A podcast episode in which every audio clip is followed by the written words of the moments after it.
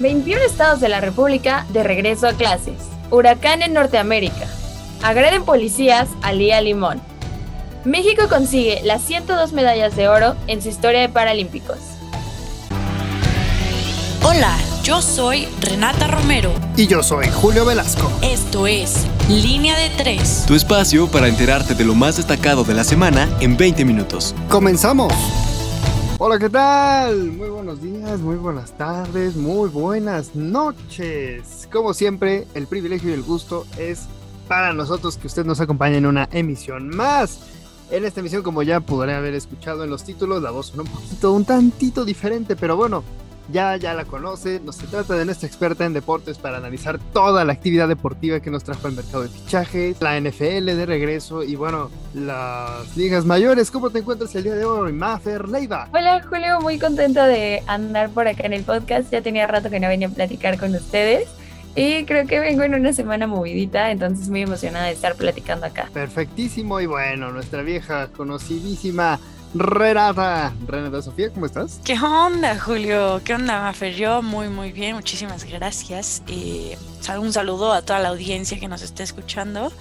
Y pues nada, aquí para darle con todo a las noticias tan moviditas. Por supuesto, esta semana venimos complicadones, pero bueno, ¿por qué no nos vamos directamente a la sección de internacional? Renata, por favor, ilústranos. Claro que sí, pues bueno, eh, en esta noticia traemos el huracán eh, en Norteamérica, ¿no?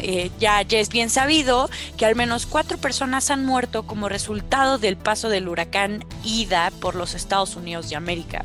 Este ha dejado abundantes lluvias, eh, inundaciones en Mississippi y Luisiana a más de un millón de personas sin acceso a electricidad. De igual forma, 10 personas han resultado heridas después de un colapso de una autopista en Mississippi eh, causada por estas lluvias torrenciales. Los obstáculos en los trabajos de rescate han llevado a muchos funcionarios locales a pedir a los residentes evacuados que no regresen a la zona, según ha informado la cadena de televisión CNN. Además, el Servicio Meteorológico de Estados Unidos ha emitido un aviso para el calor para el sur de Luisiana y Mississippi que se extenderá hasta las 5 horas. Las personas que aguantaron el paso de ida en sus hogares se enfrentarán a temperaturas de hasta 39 grados sin acceso a electricidad. Creo que es sumamente preocupante estas temperaturas, estos huracanes, estos cambios tan problemáticos del clima. Eh, creo que parte es culpa de nosotros como seres humanos, de, no cuidar a nuestro propio planeta y de no tomarnos en serio estos temas. Pero bueno, eh, creo que justo a nosotros también nos están pegando mucho estas lluvias, literal desde temprano, desde noche, a toda hora. Pero pero bueno, va a pasar a la siguiente noticia y les traigo pues nuevas noticias y las últimas noticias sobre Afganistán. Los ministros del Interior de la Unión Europea han acordado el martes aumentar su apoyo económico a países vecinos de Afganistán para que gestionen los flujos migratorios derivados de la llegada del poder de los talibanes para evitar que estos lleguen a fronteras europeas. También han acordado que la acogida de refugiados por parte de los países de bloque será voluntaria. De acuerdo con la declaración oficial tras la unión extraordinaria eh, de la conquista de Kabul, deben evitarse incentivos a la migración ilegal, dando apoyo en forma de reasentamiento de manera voluntaria y dando prioridad a colectivos vulnerables eh, donde pues claramente entran las mujeres y los menores de edad. Por otro lado, talibanes celebran la retirada de las tropas estadounidenses, lo que para ellos supone que Afganistán ha obtenido su independencia completa.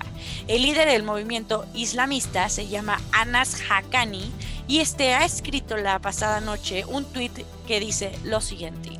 Hemos hecho historia de nuevo. La ocupación de Afganistán por parte de los Estados Unidos y la OTAN acaba hoy. Estoy muy contento. La verdad, sin duda, sigue siendo, siguen siendo noticias preocupantes. Vamos a ver cómo, cómo van a estar actuando los talibanes en todo esto. Me preocupa, pero le seguimos de la mano sin duda. Pero ¿qué te parece, Maffer, si nos vamos a la super sección de deportes? Claro que sí, Renata, muchas gracias.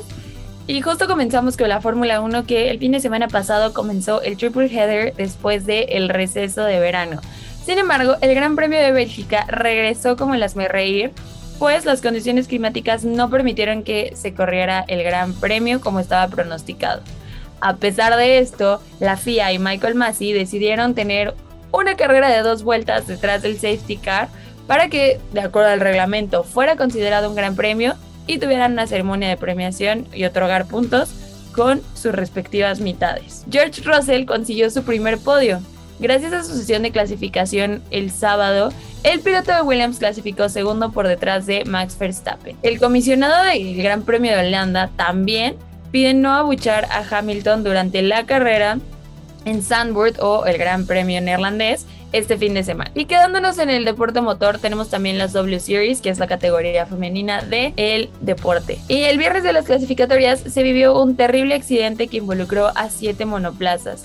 Después de cinco minutos de sesión, en la curva de Raidillon, ocurrió un accidente que involucró a siete pilotas, comenzando por la española Belém García. Emma Kilmilanien se lleva su primera victoria de la temporada en Spa Francorchamps. Y creo que viene una de las partes más interesantes que es el mercado de transferencias porque justamente este martes cerró y entre las contrataciones más importantes está la de Griezmann, que se va al Atlético de Madrid.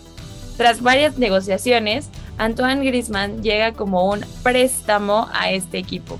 Por ahora solo jugará durante un año y tiene un valor de 10 millones de euros con posibilidad de aumentar a 12, pero existe una cláusula de renovación para cualquiera de las dos partes, ya sea el jugador o el equipo, para una estancia permanente en el Atlético. Otra de las noticias que nos conmocionó a todos en este mercado de transferencias fue CR7 que se va al Manchester United por dos años después de muchísimos rumores que habían escuchado que se iba al City, que se iba al Barça, que se iba al PSG, decide regresar a donde fue feliz y se une al Manchester United con un contrato de valor aproximado de 23 millones de euros. Sin duda alguna, creo que esa noticia nos, nos, movió muchísimo, ¿no? Yo creo que nadie se lo esperaba, todos veíamos que, que, las negociaciones con el City estaban avanzadas, después se derrumbaron, pero a mí lo que realmente me, me sacó, me sacó mucho de la, de la, jugada fue justo que Antoine Griezmann regresara al Atlético de Madrid, el club de sus amores.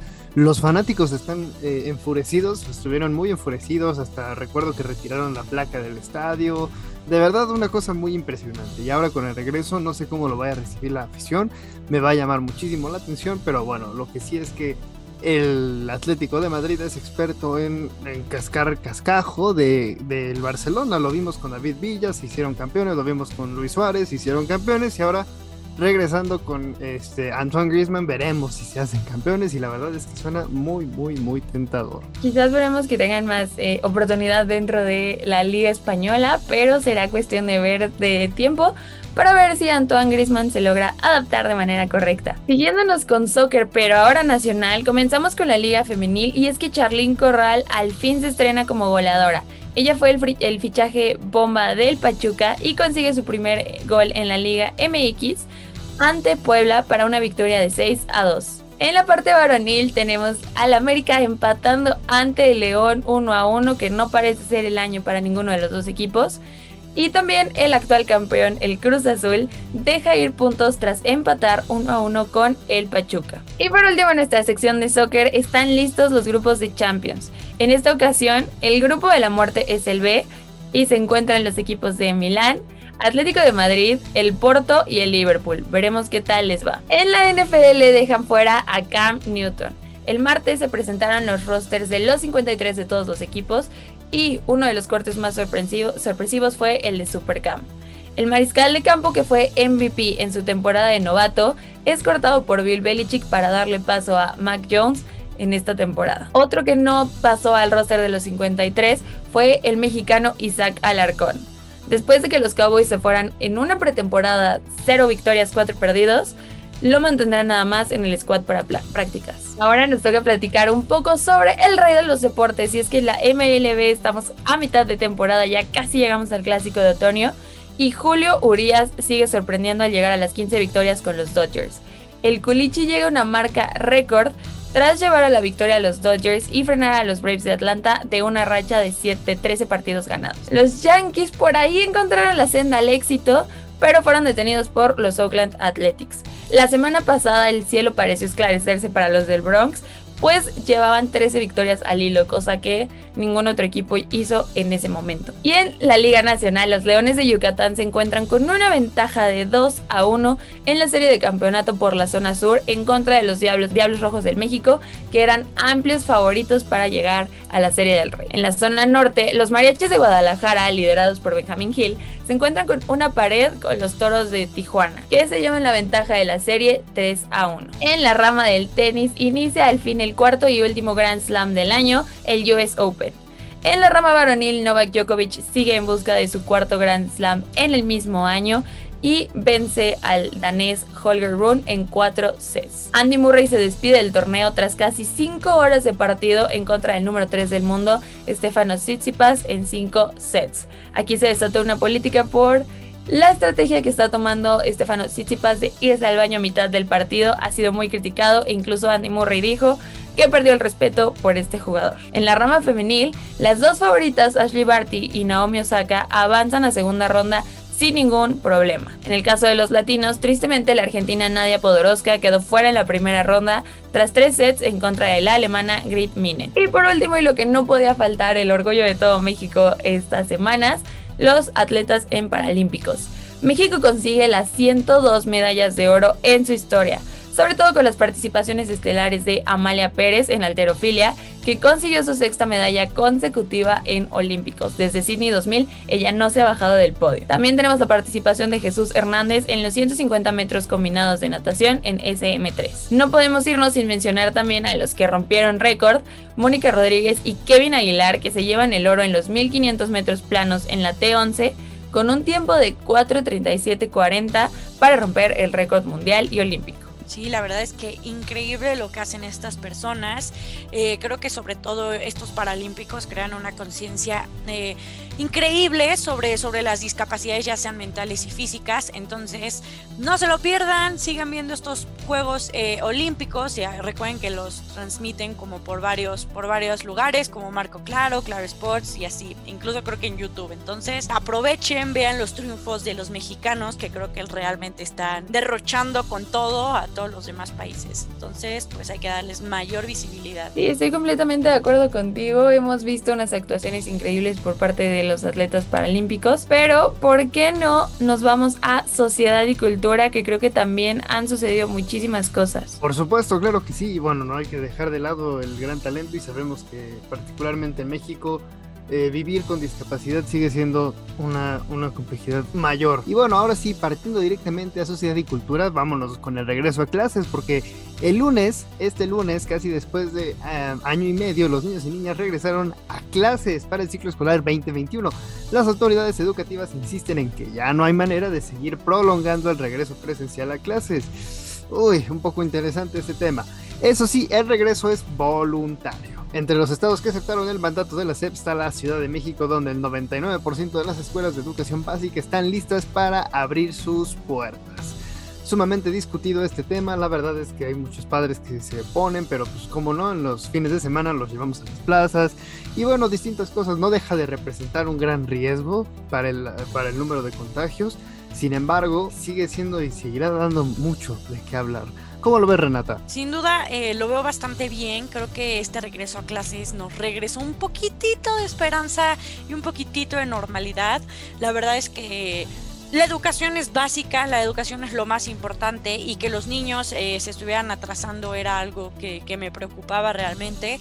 Entonces creo que este regreso a clases un poco, bueno, va a ser poco a poco, me imagino, pero eh, yo lo veo bastante bien siempre y cuando se tomen las medidas necesarias y el gobierno debería garantizar estas medidas, ¿no? Eh, la verdad es que sí me da coraje que que no puedan, o sea, que regalen solo jabón y gel cuando deberían estar garantizando el derecho a la educación de otra forma. Pero, pero pues ojalá podamos exigir todos desde nuestras trincheras esto para que ningún niño ni niña eh, se quede, se quede sin, sin su regreso a clases. Sí, de acuerdo. Pero bueno, vamos a ver, esperemos que los contagios sean controlados.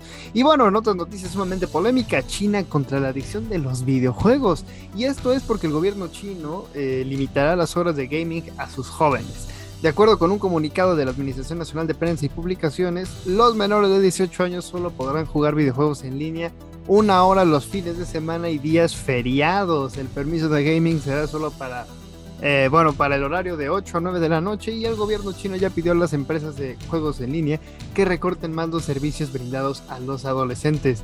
Las nuevas regulaciones buscan parar lo que las autoridades describieron como una adicción a los videojuegos. ¿Cómo lo ves, Mafer? Algo sumamente interesante, creo que es una manera un poco extrema de tratar la adicción a los videojuegos. Tres horas para los menores de 18 años pues es complicado. Más que nada porque creo que ahí también se ha vuelto la manera en la que socializan, pero va a ser cuestión de ver qué tal se adaptan y sobre todo qué tanto les termina molestando a los jóvenes. Hay que recordar que con esto China podría perder la oportunidad de volverse también una potencia en el mundo del e-gaming que sabemos que está cobrando fuerza. Por supuesto, ese es un tema muy interesante, pero yo creo que la popularidad, eh, bueno, particularmente el gobierno chino, va, va a ir a la baja. Entonces, Ah, veremos cómo se va dando con las nuevas generaciones.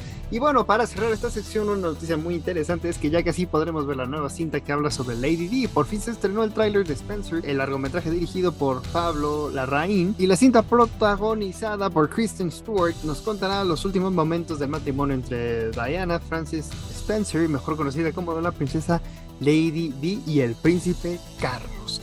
Esto es todo por esta sección y vámonos volando a la sección de política y economía, que bueno, que ahora sí que se armaron los golpazos, ¿no, Renata? Sí, correcto, Julio. Eh, justo policías de la Secretaría de Seguridad Ciudadana de la Ciudad de México golpearon a la alcaldesa electa de Álvaro Obregón, Lía Limón. Este suceso ocurrió en las inmediaciones del centro histórico, mientras los alcaldes electos de oposición intentaban llegar al Congreso Capitalino para dialogar con los diputados locales.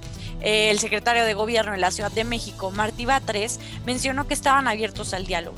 Los alcaldes electos aclararon que no han podido comenzar las transiciones por negligencia de los alcaldes y el gobierno de la ciudad, encabezado por Claudia Sheinbaum. Creo que me parece sumamente preocupante que ya se estén llegando a estos grados de violencia en estos medios, pero, pero ¿qué opinas tú, Julio? A mí lo que me llama la atención rápidamente como un comentario adicional es justamente que no importa cuándo lo digas, no importa en qué momento, no importa los colores, la oposición en México sigue siendo, o practicar la oposición en México sigue siendo un deporte de alto riesgo. A mí me llama muchísimo la atención ver cómo hubiera, o qué hubiera ocurrido si esto hubiera pasado justamente al revés, ¿no? Cuando AMLO era oposición y no cuando es gobierno. Eh, siempre es interesante hacer ese juego, ese juego de papeles, pero al final de cuentas los alcaldes, en este caso a mí también me, sorprendieron mucho las imágenes de cómo la, alcaldesa electa también de la delegación Cuauhtémoc de la alcaldía Cuauhtémoc estaba brincando entre los policías, o sea, fue todo un zanfarrancho. Entonces, al final de cuentas, no hay que perder de vista que, ejercer la política y ejercer la oposición en México sigue siendo muy desalentador, ¿no? Sí, completamente. Sí, hay videos un poco, pues un poco locos de, de, de, ese, de ese, día, pero bueno, eh, continuó con la noticia súper candente de que Olga Sánchez Cordero deja gobernación y vuelve al Senado. Sí, correcto, escucharon bien.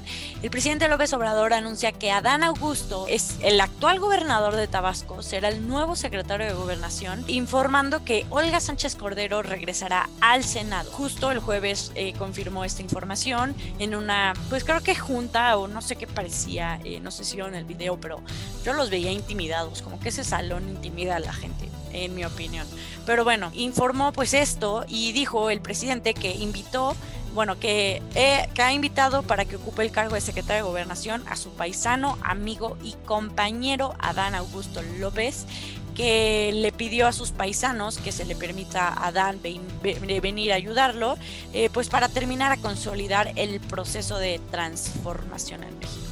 Posteriormente, con el voto de la mayoría de los legisladores, el Pleno del Seno de la República eligió a Olga Sánchez Cordero como la presidenta de la mesa directiva de esa Cámara para el primer año de la 65 legislatura. Me llama cañón la atención esta mujer tan impresionante que ya estuvo en el poder ejecutivo, poder legislativo y poder judicial, porque no podemos olvidarnos que también ya fue ministra de la Suprema Corte.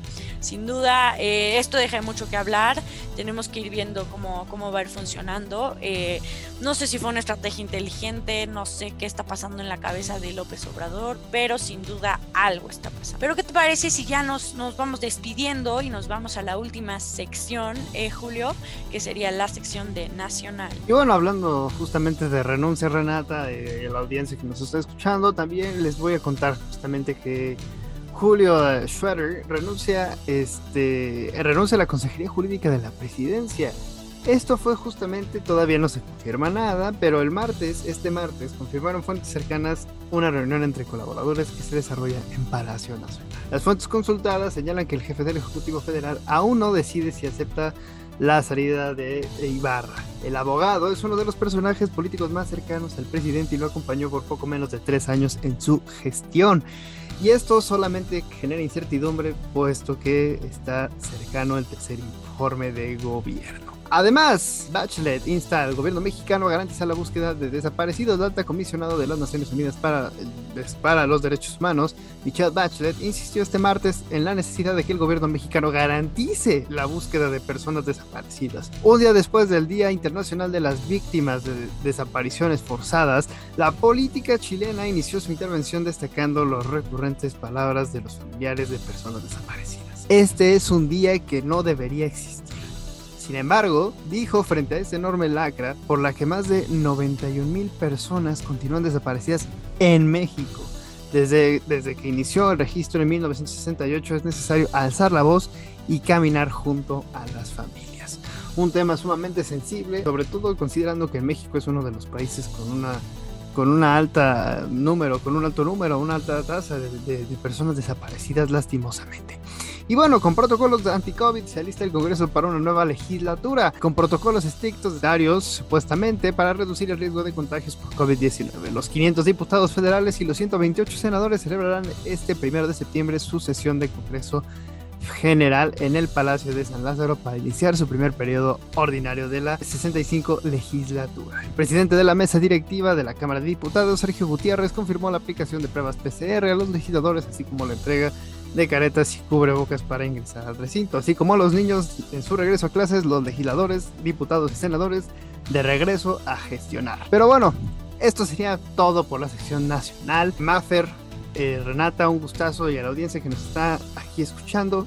Muchísimas, muchísimas gracias, Maffer, por acompañarnos en una emisión más. Gracias, Julio, por tenerme por acá. La verdad es que fue una semana movida, pero estaba muy contenta de venir a platicar con ustedes y compartir micrófonos un ratito. Perfectísimo. Renata, como siempre, un gustazo.